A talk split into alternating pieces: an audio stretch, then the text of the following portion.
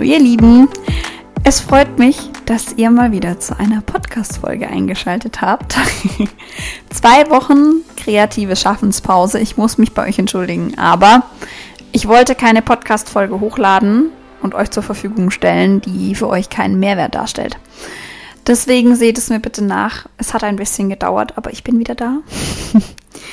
ähm, und muss mich tatsächlich auch erstmal, bevor es wirklich in der Folge losgeht, bei euch bedanken.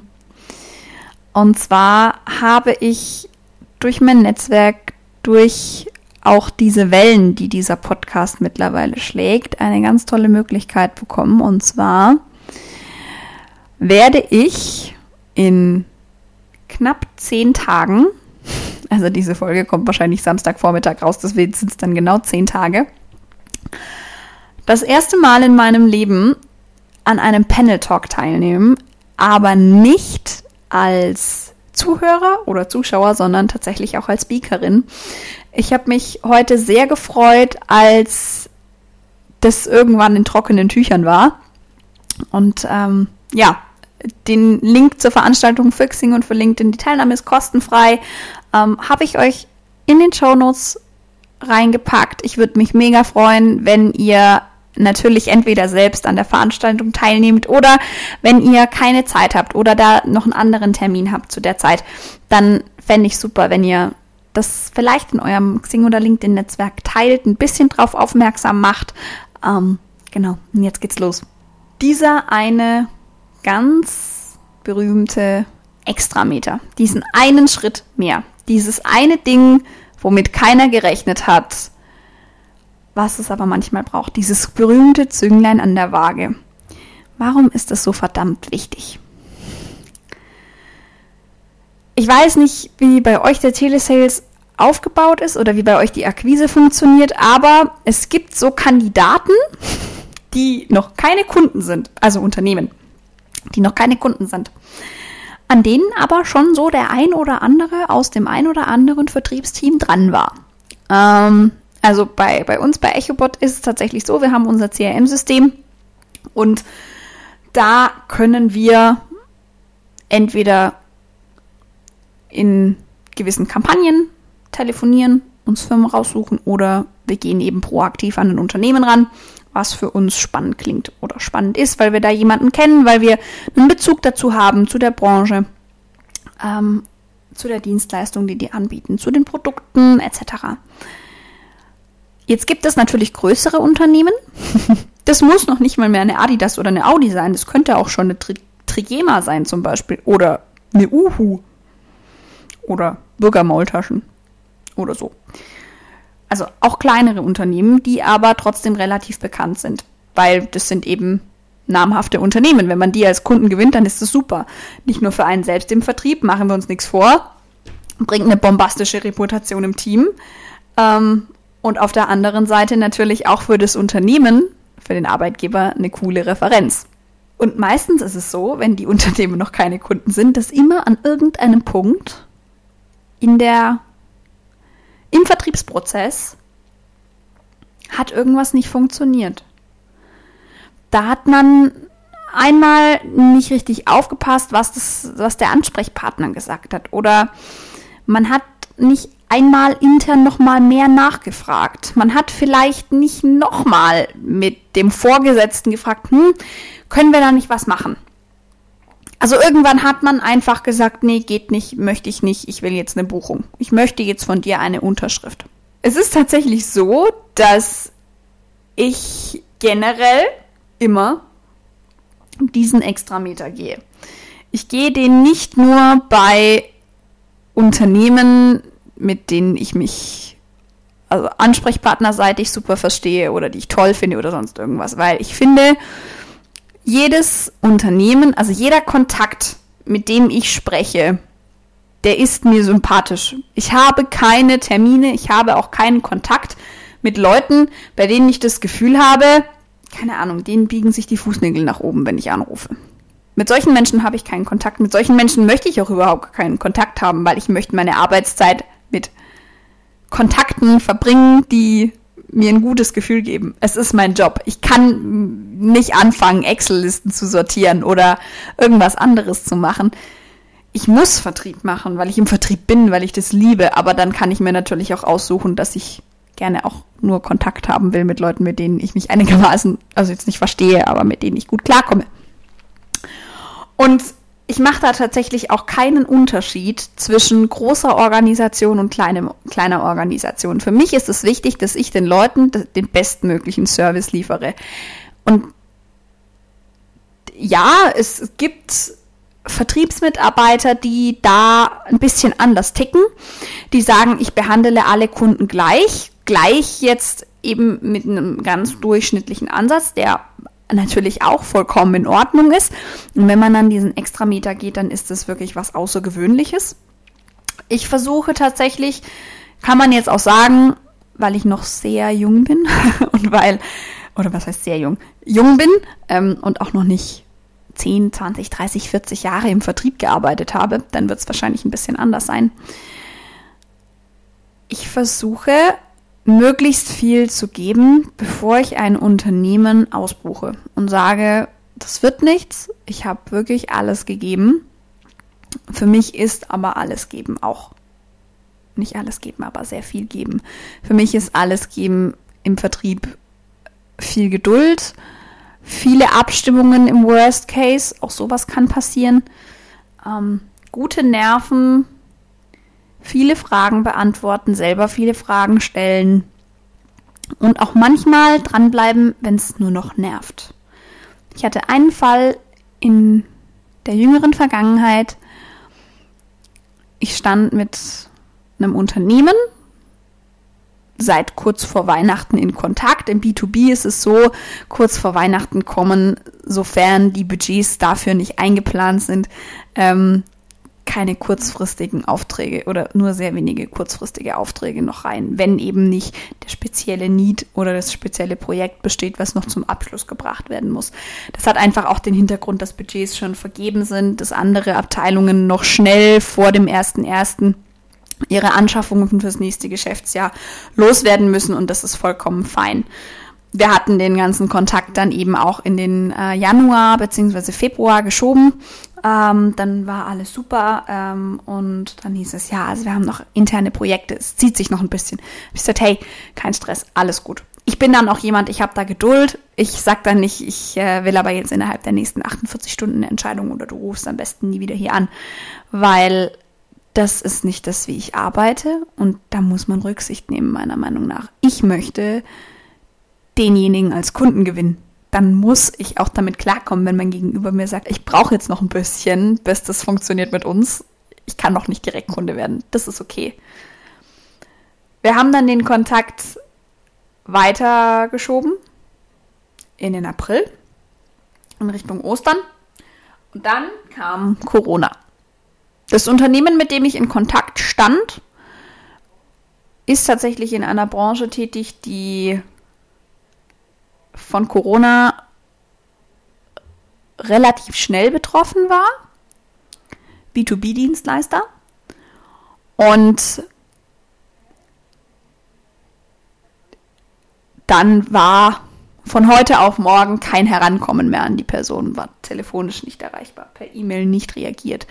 Irgendwann haben wir es dann geschafft, uns abzustimmen für einen Termin ich bin dann jemand, ich bleib dran. Ich gebe da nicht auf. Ich bin da dickköpfig wie ein, ich, ich, ich habe da einen Geduldsfaden wie ein Stier. Ich beiß mich durch und ich hänge an demjenigen dran, so lange, bis er mir sagt, hey, jetzt ist gut. Ich habe gerade keine Zeit. Da bin ich vielleicht auch ein bisschen nervig, das gebe ich zu, aber bisher hat es mir gut getan. Bisher hat mich noch keiner deswegen verteufelt, verjagt, angeschwärzt oder sonst irgendwas. Ähm, ja, also auf jeden Fall hatten wir dann diesen Abstimmungstermin und dann wurde der Abstimmungstermin das erste Mal verschoben. Urlaubs- und krankheitsbedingt. Kann ich auch noch irgendwo verstehen. Dann hatten wir den Abschlusstermin in den Mai geschoben. Und dann wurde der Termin fünf Minuten vor Beginn abgesagt. Danach war wieder nicht die Möglichkeit, an dasjenige heranzukommen. An mein Gegenüber, an meinen Ansprechpartner. Und irgendwann kam ich mir ziemlich verarscht vor. So wie es wahrscheinlich vielen geht. Ich bin trotzdem dran geblieben. Ich habe trotzdem so lange angerufen und so viele Rückrufbitten hinterlassen lassen von Kollegen, dass sich meine Ansprechperson irgendwann genötigt fühlen musste, mir zu antworten, weil sie meinen Namen wahrscheinlich innerhalb von einer Woche, also dreimal auf jeden Fall gesehen hat. Auf Post-its, in Chatnachrichten und so weiter. Ja, hat angerufen, melde dich mal bitte zurück. Warum erzähle ich euch diese Geschichte? Weil der Prozess, den ich da durchgemacht habe, mir gezeigt hat, dass ich gut daran tue, den Extrameter zu gehen, weil ich im letzten Ende rausbekommen habe, dass mein Gegenüber gekämpft hat, wie eine junge Mutter, um den Vertrag mit uns unterzeichnen zu dürfen, aber das von der Geschäftsführung nicht akzeptiert wurde. Es wurde niedergeschmettert, es wurde verschoben, es wurde vertagt. Und mein Ansprechpartner wollte mir gegenüber das Gesicht nicht verlieren und hat sich deswegen totgestellt und hat deswegen nicht mit mir geredet. Hätte ich irgendwann im Prozess vor Wut aufgegeben und hätte gesagt, ach nee, mit denen spreche ich nie wieder, ausbuchen für die nächsten fünf Jahre Blacklisten, dann hätte ich diese Info nicht bekommen. Natürlich muss ich jetzt im Herbst, wenn die Budgetfreigaben wieder anstehen, nochmal anfangen. Also was heißt nochmal anfangen? Ich kann den Prozess einfach weitermachen. Aber das ist für mich eine sehr wertvolle Information. Natürlich hat es unfassbar viele Nerven gekostet und viele Telefonieminuten, bis ich diese Info rausbekommen habe, aber ich habe sie rausbekommen. Ein anderer Fall, ein Projekt, was ich auch dieses Jahr abgeschlossen habe mit einem Unternehmen, das in verschiedenen Ländern mehrere Niederlassungen hat. Mein Ansprechpartner war guter Dinge, dass wir den Deal über die Bühne bekommen, relativ kurzfristig, noch vor Corona. Dann kam Corona und hat mir da so einen kleinen Strich durch die Rechnung gemacht. Und ich war da nicht happy drum, wirklich nicht. Ähm, und ich bin in Abstimmungen gegehen, gegangen, ich bin in Feedbackrunden gegangen mit dem Vorstand, mit der Geschäftsleitung, hab mit meinem Gegenüber, weil ich eben nicht physisch vor Ort sein konnte, nochmal durchgesprochen, welche Themen, also auf welche Fragen er Antworten braucht, welche Themen problematisch werden könnten, welche Aspekte die Geschäftsführung beleuchtet haben will, die wir vielleicht noch gar nicht angeschnitten haben. Ich habe mir zwei Stunden Zeit genommen, nur für diese, für, für diese Hilfestellung, die ich geleistet habe. Letztendlich hat mir das den Auftrag beschert, weil mein Gegenüber das Gefühl hatte, ich kenne seine Situation genauso gut wie er, wenn nicht sogar noch besser und ich erkenne auch seinen tatsächlichen Mehrwert. Fernab von meinem eventuellen Plus auf dem Konto am Ende des Monats, wenn ich Provision bekomme oder Beteiligung oder sonst irgendwas. Tatsächlich, und ich weiß jetzt nicht, ob mir irgendein Vertriebler das glaubt, ich hoffe es, tatsächlich geht es mir bei solchen Fällen nicht um die, ja, wie sage ich das jetzt politisch korrekt, um die möglichen additiven finanziellen Mittel, die am Ende des Monats ausgeschüttet werden könnten. Es geht mir auch tatsächlich nicht darum zu sagen, ich habe jetzt aber dieses Jahr schon zehn Kunden gewonnen und du nur fünf. Oder um zu sagen, ich habe aber eine Conversion Rate von, äh, von 30 Prozent. Ich habe eine, eine, eine, ähm, eine, Auftrags-, eine Auftragsquote von 30 Prozent gemessen am äh, an der Gesamtmenge meiner Kontakte und meiner versendeten Angebote. Darum geht es mir nicht. Es geht mir in dem Moment darum, für meinen Kunden die beste Lösung zu finden. Und manchmal kann die beste Lösung auch sein, dass man den Kontakt dann abbricht und sagt, hey, ähm, wir kommen jetzt gerade nicht zusammen. Der Wettbewerber hat vielleicht ein Produkt, was für dich ein bisschen besser passt. Ähm, wir belassen es jetzt hier dabei.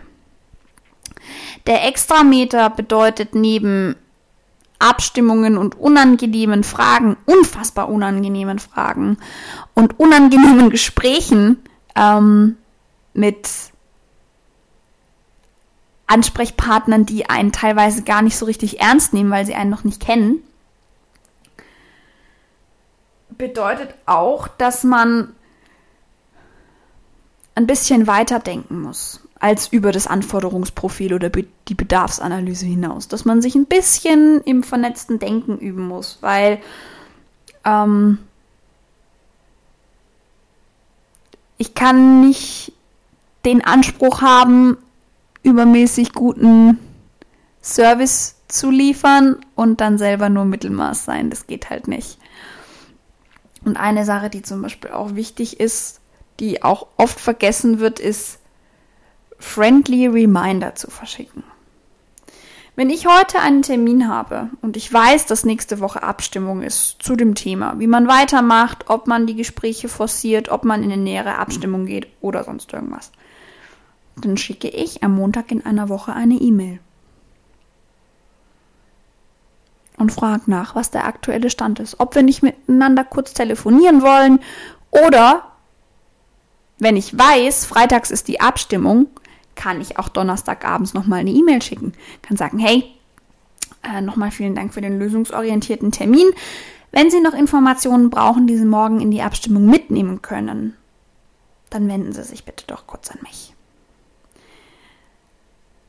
Diese Aufforderung bzw. dieses Entgegenkommen, ja, dieses unterschwellige Entgegenkommen in der E-Mail löst beim Gegenüber eigentlich nicht den Gedanken aus, den viele wahrscheinlich als Vorwand nehmen, um zu sagen, ich schreibe keine E-Mail, ähm, nämlich dieses, oh, was will sie denn jetzt schon wieder von mir, sondern im Zweifel freut sich euer Gegenüber sogar und sagt, hey, stimmt, da fehlt mir eigentlich noch das und da hatte ich eigentlich auch noch eine Frage.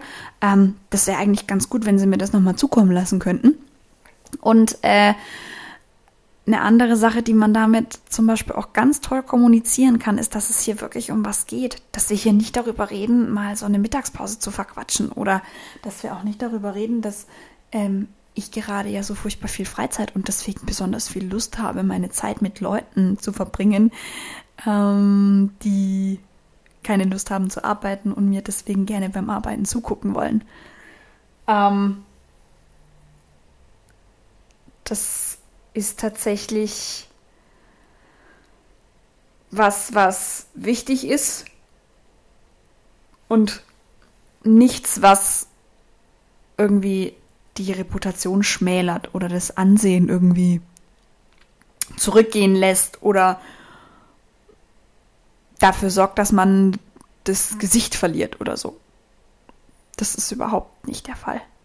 Und das ist wahrscheinlich auch eher ein Vorwand von Mitarbeitern im Vertrieb zu sagen, mache ich nicht, will ich nicht, keine Lust, habe ich Angst vor, ähm, weil sie eben genau davor Angst haben, dass mal irgendwann jemand sagt, hey, äh, du, also, ne, ähm, ist okay jetzt so. Im Zweifel haben diejenigen Angst vor einer Absage, die sie bekommen, wenn es um das Thema Nachfassen nochmal fragen, nochmal nerven, ähm, anrufen, E-Mail schreiben etc. geht. Ähm, ich habe damit super Erfahrungen gemacht. Jeder muss den Vertrieb, den er macht, so machen, wie es sich für ihn am besten anfühlt. Ich habe mir am Anfang, als ich im Vertrieb angefangen habe, sehr viele Möglichkeiten, Vertrieb zu machen, angeguckt. Im Team, bei Kollegen, bei Bekannten und habe dann irgendwann so eine Schnittmenge aus verschiedenen Vorgehensweisen für mich gebildet und für mich auch als das Vorgehen gewählt, was ich am besten vertreten kann und womit ich am besten klarkomme.